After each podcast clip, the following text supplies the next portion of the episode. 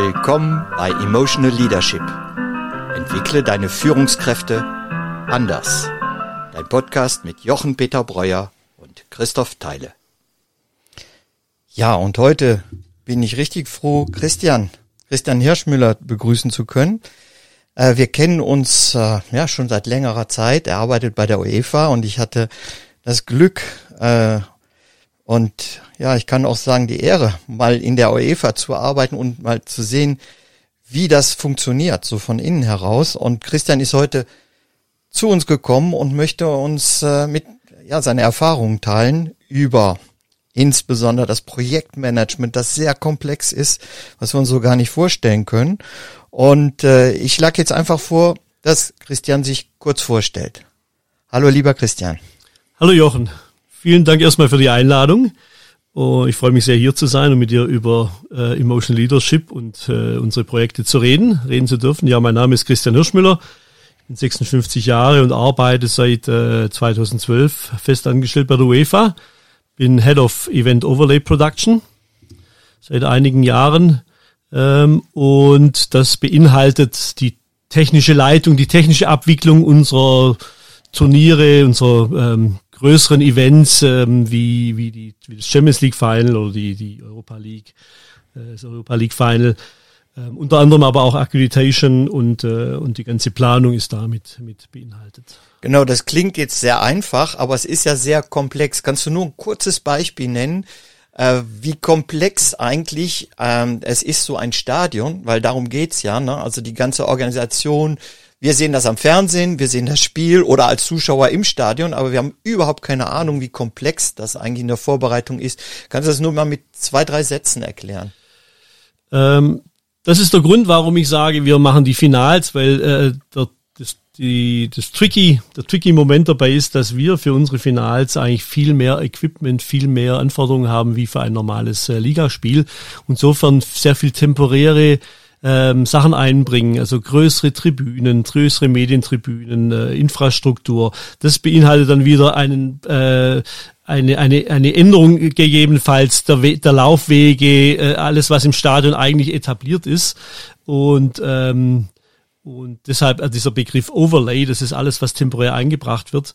Und dadurch ergeben sich einfach in den gewohnten Strukturen eines Stadions ganz neue, ganz neue Gegebenheiten und das ist teilweise sehr, sehr, ähm, sehr, sehr ähm, aufwendig zu organisieren. Du hattest mir mal, vielleicht kannst du es kurz schildern, das hat mich beeindruckt, einfach eine Kamera, die muss um ein paar Meter oder einen Zentimeter sogar nur verschoben werden. Was ist da der, die Folge davon? Ja, die, die, äh, die Fernsehübertragung ist eigentlich letztendlich unser, unser Hauptbrot. Und ähm, da ist natürlich ein sehr hoher Qualitätsstandard. Und äh, sobald hier sich Änderungen zu einem oder eine, eine Abweichung zu einem Standard ergibt, zum Beispiel eine 16 Meter Kamera, ist eben auf der 16 Meter Linie und wenn die natürlich irgendwo anders hinwandert äh, um, um Meter, dann äh, hat es äh, natürlich einen Qualitätsunterschied oder eine, eine Abweichung von der normalen Qualität und hat dann wieder Auswirkungen auf Ticketing, auf die Laufwege, auf Absperrungen, auf Sichtbehinderung und und und. Das sind, das sind sofort dann fünf, sechs, sieben, acht Projekte, wie wir sagen, also unsere eigenen Kompetenzcenter äh, Projekte involviert und äh, das ist dann gleich eine größere Diskussion ja. natürlich. Ja. Also eine riesen Komplexität und äh, ich denke mal, was äh, alle Zuhörerinnen und Zuhörer interessiert, wie wird man eigentlich jetzt äh, ein solcher Projektmanager, Event Overlay Manager bei der UEFA. Kannst du ganz kurz schildern, wie bist du eigentlich dahin gekommen und vielleicht auch, äh, ja, was hast du für eine Entscheidung treffen müssen, die dann deine Karriere auch so entscheidend beeinflusst hat? Das hängt in der Tat sogar zusammen. Also ich bin äh, von Hause aus ähm, bin ich ähm, Diplom-Ingenieur für Theater- und Veranstaltungstechnik. Kann man in Berlin studieren, ist also im Grunde mache ich genau das, was ich studiert habe. Ich habe das Glück und die Freude, in, in dem Beruf, den ich gelernt habe, auch zu bleiben. Ähm, habe dann später bei der UEFA noch äh, ein, ein, Studium im Projektmanagement mitgemacht. Also ich komme also von der technischen Sicht ähm, und habe eigentlich ähm, über 30 Jahre jetzt fast ähm, Events Veranstaltungen organisiert und hauptsächlich auf der technisch, im technischen Bereich. Ähm, Ich habe ähm, in Berlin studiert, wie gesagt, bin dann in die Schweiz gekommen mit der Familie und ähm, habe dort an einem Veranstaltungshaus gearbeitet, ähm, in dem der Final Draw für die Euro 2008 stattgefunden hat. Also ich bin hier das erste Mal mit UEFA in Kontakt gekommen und ähm, so hat sich das der Weg zur UEFA angebahnt, ja, mhm. über, über, über Jahre. Ähm, Entscheidung, ja, also als ich angefangen habe ähm, in, äh, in der Schweiz, wurde ich beim zweiten Bewerbungsgespräch äh, habe ich gefragt, ob es noch etwas gäbe, was ich wissen müsste. Das hat man mit Nein beantwortet. Ich musste in der ersten Woche, weil ich dort war, feststellen, dass äh, meine Abteilung, also meine technische Abteilung mit der Geschäftsführung über die Gewerkschaft im Rechtsstreit liegt wegen Überstunden. Es gab, glaube ich, ich weiß nicht mehr wie viel tausend Überstunden, aber es waren massiv. Es war eine total ausgebrannte Abteilung, die sich so als Insel dann etabliert hat. Wir sind die, halten zusammen, wir sind eingeschworen und alle anderen sind böse. Es war, es war recht heftig. Ich wurde dann, ich bin dann als Deutscher noch in die Schweiz gekommen. Da gab es da noch gewisse auf meiner Seite naive, sag ich mal, Kulturirrtümer. Die habe ich dann, musste ich dann äh, ausräumen. Ähm, und, ähm, und das hat äh, wirklich Jahre gedauert, das, das wirklich auf ein wirklich gutes Level ähm, von Performance wieder zurückzubringen. Also auf der organisatorischen Seite und aber auch auf der, auf der menschlichen Seite natürlich, damit das äh, einhergeht.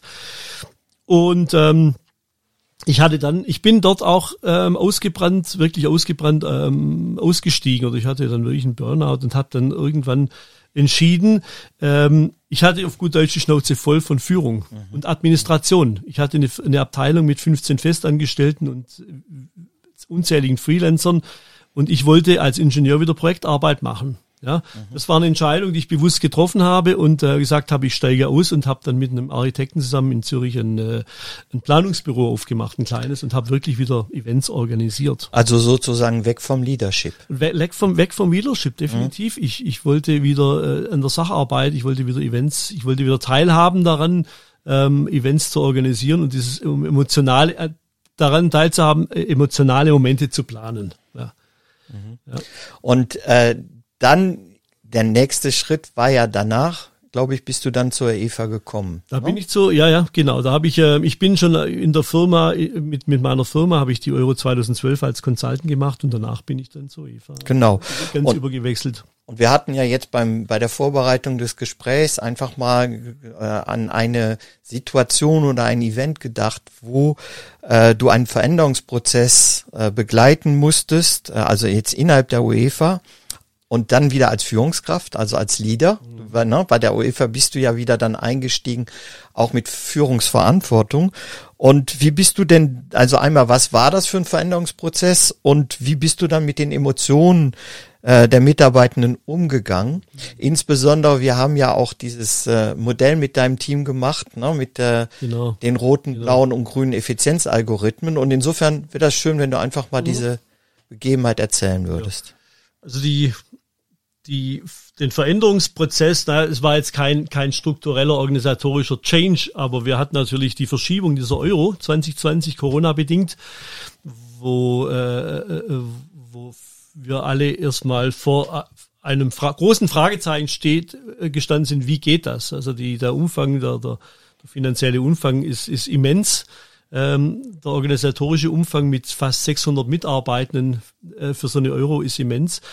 Dann ähm, war der Fakt, dass äh, wir natürlich durch Corona, wie wir alle sicherlich hier ähm, zu Hause von zu Hause gearbeitet haben und dann muss man so ein, so ein Event verschieben, ja, ähm, um ein Jahr. Da geht es dann um Verfügbarkeiten, um Stadien, da geht es natürlich um Hunderte von Verträgen, um Millionen, äh, die dann ähm, äh, äh postponed, also verschoben werden mhm, müssen.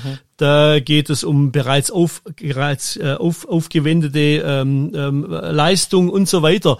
Es war interessant zu sehen, wie die Hierarchien sich in der UEFA verschieben, ähm, wie das wirklich ganz streng top-down äh, wird.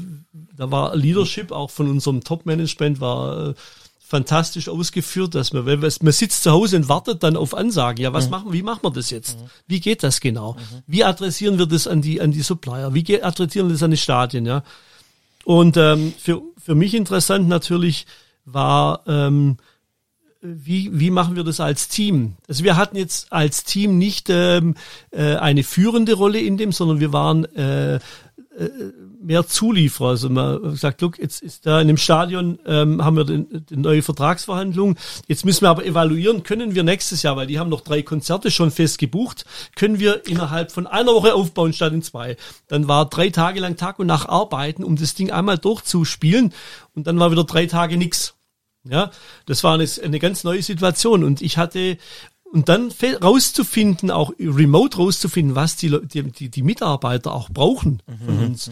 Also klar, Sicherheit ist erstmal nicht gegeben. Mhm. Ja, Corona, ähm, Turnier weiß keiner, findet nächste, nächstes Jahr statt. Ähm, aber dann auch zu sehen, dass Leute natürlich, ähm, jetzt um auf das Modell zu kommen, die Grünen, die, die, die Relation People, die haben natürlich drunter gelitten, dass sie zu Hause sitzen. Aber es gab natürlich auch interessanterweise viele, die drunter gelitten haben, dass sie nicht wirklich performen können oder das Gefühl haben, dass sie zu Hause rumhocken mhm. und nicht wirklich. Ähm, wir haben ja das Glück, dass wir in der UEFA ein emotionales Produkt haben mit einem sehr hohen Identifizierungsgrad. Mhm. Nicht unbedingt von Fußball, also ich habe genügend Leute in meiner Abteilung, die haben keine Ahnung, was Abseits ist, aber mit, mit der Größe des Events und mit, mit, mit, mit, mit, der, mit der, einfach mit der Klassifizierung. Und so, so insofern ist die Motivation, also der Beweggrund zu performen, ist da. Mhm. Erstmal mhm. grundsätzlich. Und ähm, für die Leute ist, ich sage immer, für die ist es wichtig, dass ich als äh, Führungsperson die Planungsautobahn frei halte. Ja, weil alles, was ein Experte, der performen möchte, nicht möchte, ist Stau auf der Autobahn, auf der Planungsautobahn oder auf der Performance-Autobahn. Ja, das ist ein, ein, Horror, wenn du im Stau stehst. Mhm. Und, und so war eben auch die Leute abzuholen und zu sagen, Jungs, jetzt fahrt mal runter. Wirklich, ihr müsst jetzt nicht äh, ihr irgendwie äh, zu Hause im Kreis äh, drehen, äh, weil, weil, weil, weil nichts vorwärts geht. Und, äh, und hier mit den mit Emotionen umzugehen und mit ganz verschiedenen Bedürfnissen auch, ja, das war, das war eine große Herausforderung und war sehr spannend, weil auch die Präsenz nicht da ist. Muss ich vorstellen, wenn ich im Büro, wir haben ein Großraumbüro, ich bin lange Zeit auch bewusst, habe kein eigenes Büro gehabt, sondern bin im Team gesessen. Da bekommt man natürlich sehr viel mit. Man ist automatisch in Kontakt mit den Leuten und jetzt sitzt man zu Hause auch das, der Change in ein einzelnes Büro ist da schon äh, ein, ein, Wechsel.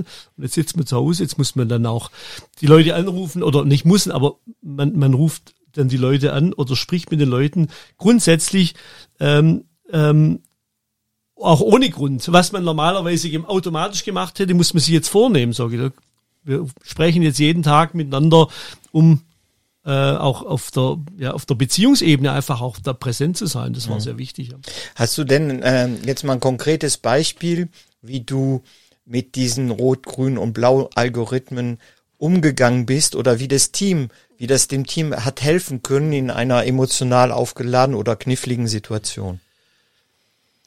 Ja, ich, ein ganz bewusstes Beispiel, weil äh, ich erinnere mich, dass wir ähm, dass wir den, äh, den äh, Workshop miteinander gemacht haben äh, mit diesem Modell. Und ist ja schön, wenn man, nicht, ob, ob, ob du sicherlich kennst, die, diese, wenn, wenn einem was sofort einleuchtet oder wenn was sofort klar ist und diese drei Farben. Ich kannte Modelle mit vier Farben. Das drei Farbmodell war für mich völlig, völlig einleuchtend. Und und ähm, ich hatte kurz danach die, die, die Frage, wie organisieren wir über zehn Länder unsere Frequenzkoordination? Also muss ich vorstellen, bei Kameratechnik, äh, Mikrofon, es gibt äh, Frequenzen, die zugelassen sind, die werden koordiniert, pro Land verschieden. Und wir wollten natürlich, dass das über zehn Länder koordiniert abläuft. Und wir hatten einen Workshop in Amsterdam zwei Tage mit den zehn Authorities und zehn staatliche Stellen verschiedene unter einen Hut zu bringen, ist mehr als komplex. Und ähm, ich habe mich wirklich ganz bewusst auf dieses Modell, ich habe gesagt, jetzt gehst du da hin und wir machen das. Nimm da das Modell als, als, als im Hinterkopf ganz bewusst mit, weil von der blauen Seite, von der Organisatorenseite war klar, was wir machen wollen. Aber mhm. wir haben dann wirklich ähm, gesagt, und ich bin, würde ich sagen, auch eher blau gepolt, mhm. blau und rot dann auch noch. Und ähm, habe äh, hab aber gesagt, ganz, wir lassen uns jetzt ganz bewusst auf die grüne, auf die Relations-Seite ein, holen die Leute wirklich ab ähm, und stellen von vornherein auch klar, wir machen es auf dem Kompromiss, den wir hier erreichen können und versuchen nicht irgendwas durchzupuschen. Hat wunderbar funktioniert. Intern habe ich wirklich mehr die rote Seite, ähm, äh, äh, die, die, die, die, die, die rote Farbe ähm, gewählt, um das Projekt durchzuziehen. Aus dem Grund, weil es sehr viele Bedenken gab, auch Legal-Bedenken, wie man sehen äh, mit, mit den Rechten und so weiter. Und ich war mir klar, wir hatten nicht viel Zeit. Wenn wir dort jetzt jeden abholen und jeden um seine Meinung fragen, werden wir es nicht durchbringen. Es ist, hört sich vielleicht nicht ganz koscher an, aber, aber gab auch gewisse Differenzen, aber es war die richtige Strategie, um dieses Projekt in der Zeit durchzuziehen. Also ganz was ja auch heißt, ne, was also ähm, um das einfach auch mal klar zu sagen, es geht ja nicht darum, äh, um ein Schönwetterprojekt, ne, dass sich alle immer anlachen und alles toll ist, sondern manchmal braucht man das Rote eben auch, um zu sagen, okay, Schluss jetzt mit Diskussion, wir ziehen das jetzt durch, ne? Und ich glaube, das ist das, ja, Ergebnisse, aber wie gesagt, im, ich sage jetzt mal ganz bewusst, ne, um, um in, sagen wir schon vom Risiko her kalkulierbar und äh, wie du sagtest, natürlich habt ihr auch etwas in diese grüne Beziehungsebene investiert. Das ist halt das Interessante auch mit diesem Modell ähm, und, und mit der Tatsache, dass man sich das dann bewusst macht. Ähm, die die äh, diese rote Seite oder diese oder egal welche Seite, aber äh, läuft ja auch automatisch ab. Also wenn ich wenn ich irgendwas durchpushe, dann dann äh, läuft es automatisch ab, ohne dass ich mir das bewusst bin. Aber wenn ich es bewusst bin, kann ich es kontrollieren. Mhm. Also ich weiß auch, wie weit ich gehen kann, weil ich weiß, was ich jetzt gerade tue. Dass ich das jetzt gerade vielleicht auf Kosten anderer etwas mehr drücke, wie anderen außen lieb ist und ich das mehr kontrollieren kann. Das ist einfach sehr wichtig. Oder? Finde ich jetzt sehr wichtig, was du sagst, weil es darum geht's ja. Ne? Es geht ja um Bewusstsein. Ja, Es gibt ja keine gute oder schlechte Farbe, sondern ja. es geht einfach drum, das bewusster und situationsbedingt einzusetzen. Das war ja in unserem Kurs der Fall, dass ich mag mich erinnern, dass einer sich beklagt hat, dass er sagte, ich die Farbe, ich habe das Gefühl, auf mir wird immer rumgeragt, mhm. weil wir werten die Farben oder diese, diese Charaktere oder diese, diese Eigenschaften. Und das ist ja genau das, ja, dass es einfach da, muss man immer klar sein, dass es da kein Gut und Schlecht gibt. Genau, und das, äh, ich denke mal, äh, da wo es weiterführend ist, ist, wenn die Leute merken, es hilft uns natürlich jetzt auch, schnell Vertrauen aufzubauen oder auch anzusprechen, warum etwas nicht geht. Ja, ja. ja und äh, darum äh, machen wir das ja, um auch zu erkennen, wenn ich immer nur auf Autopilot funktioniere, dann geht ich auch automatisch in den Crash, ne? Und in ja. den und das wollen wir ja, ja, wir wollen ja professionell kooperieren, ne? wie ich ja immer sage, wir sind überall professionell, außer auf der Beziehungsebene. Und das ist ja etwas, was du sehr, sehr stark auch integriert hast in dein Team. Mhm. Jetzt ähm, wäre für mich ne, die nächste Frage mal, äh, du arbeitest, ihr seid ja sehr international. Ne? Das ist ja eine der, äh, der wirklich Charakteristika mhm. der, der UEFA ihr seid, äh, die, ihr sprecht Englisch ja, äh, und ihr habt sehr, sehr viel junge hm. Menschen, ja. die zu euch kommen und die auch, sagen wir, vielleicht auch schon seit zehn Jahren da sind, aber auch erst um die 30, 35 rum. Ähm, wie erlebst du diese junge Generation? Äh, was zeichnet sie aus? Und wünschst du dir manchmal etwas von denen, äh, was nicht kommt oder umgekehrt wünschen die sich was von dir, was für dich schwierig ist? Naja, die, ich sehe, dass die, die junge, als Muster, das ist ja klar, das äh, ist ja nicht äh, auf jeden übertragbar, aber dass, dass man natürlich, ich sehe das auch bei mir selber, ich war, äh, ich bin heute auch noch motiviert, aber die Motivation als, als junger, als als in, an, am, eher am Beginn der Karriere ist natürlich äh, sind Ambitionen da, das ist eine, eine Riesenmotivation jetzt zu performen und auch schnell zu performen vielleicht, ja? dass man sagt, okay, jetzt äh, jetzt ähm, machen wir das nächste, da hauen wir jetzt voll rein und dann schauen wir mal weiter. Und ähm, und und das ging auch in meiner Anfang, ich war in einer Agentur, in einer Eventagentur und da ist Family Freelancer, da kann man schon mal über ein Projekt drüber arbeiten, über die Ressourcen, weil es gibt dann wieder neue Konstellationen. Ne?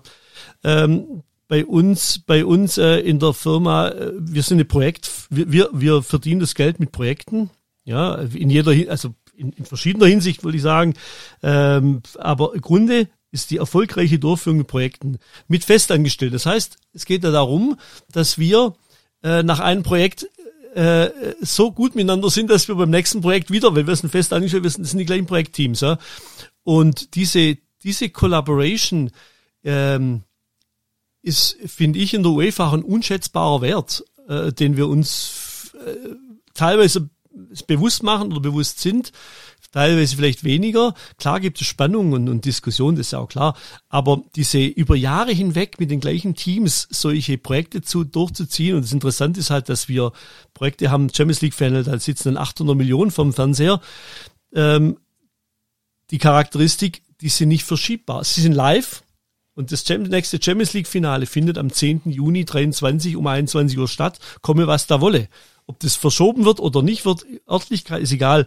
Also unter großem Stress. Und trotzdem ist man dann so. Und jetzt, wenn, wenn ich jetzt diese Collaboration sehe, also ich habe irgendwann mal ähm, hier drei, drei Parameter, auch wieder drei, weil ich finde, drei ist, äh, ist sehr griffig.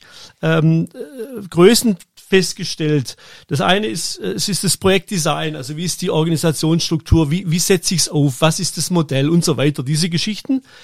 Ähm, dann sind die, das zweite ist, äh, sind die, die Projektmethoden und die Tools, also äh, wie, wie ich es ab, ja, mit welchen Hilfsmitteln. So. Und das dritte ist eben der Soft-Faktor, ist diese, äh, diese Kooperation und Collaboration, also die Zusammenarbeit. Wie arbeite ich zusammen? Und das müssen wir uns ähm, da muss man uns ganz klar darüber sein, dass das, ähm, das, das ist, das ist der Haupt, ist ein Hauptpunkt für mich. Diese, das, das muss einfach stimmen und das ist bei uns auch sehr, sehr, ähm, sehr ausgeprägt. Ähm, vor allem, vor allem, ähm, ist es wichtig, das zu kontrollieren, weil wenn diese Kollaboration wegfällt, dann müssen ja eigentlich, wenn man das als 360-Grad-Modell sieht, müssten ja eigentlich das Design und die Methoden den Rest, diese, diese fehlende Kollaboration ausfüllen.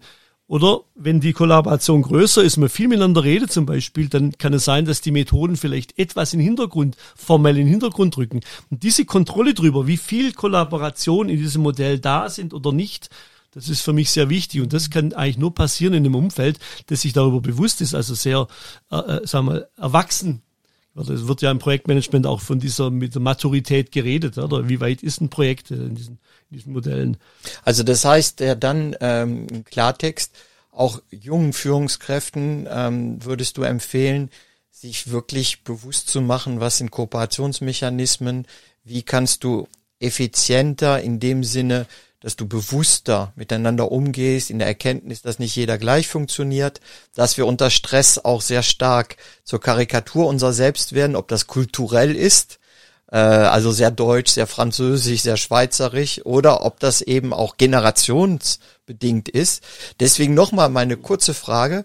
Ähm, stellst du fest, dass junge Führungskräfte heute einfacher, schneller kooperieren? Ist das leichter, als das in unserer Generation war?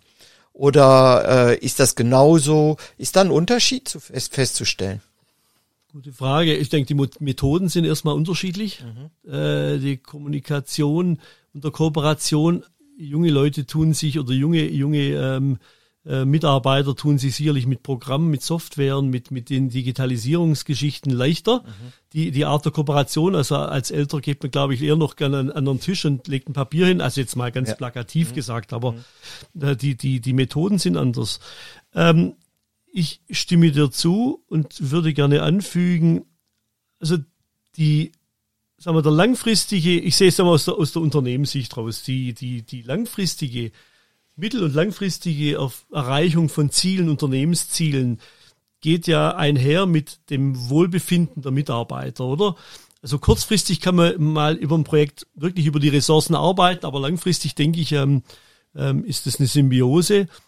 Und hier müssen wir uns einfach bewusst darüber sein, dass wir ähm, ähm, gut und, äh, und, und, und, und bewusst äh, zusammenarbeiten, damit wir langfristig eben alle mitnehmen können. Das ist wichtig. Mhm. Also mir bleibt auch noch äh, ein, etwas in Erinnerung, was du mir mal gesagt hast, weil natürlich jetzt viele, ich denke jetzt auch bei unseren Zuhörerinnen und Zuhörern, geht es um ah, UEFA toll und ne und was da alles bewegt wird und die Stars, die da sind. Und du hast mal gesagt, ich bin immer froh, wenn ich im Team Leute habe, den Fußball richtig egal ist, weil wenn es irgendwo an der Technik brennt und die gucken auf das Spielfeld, dann nützen sie mir nichts.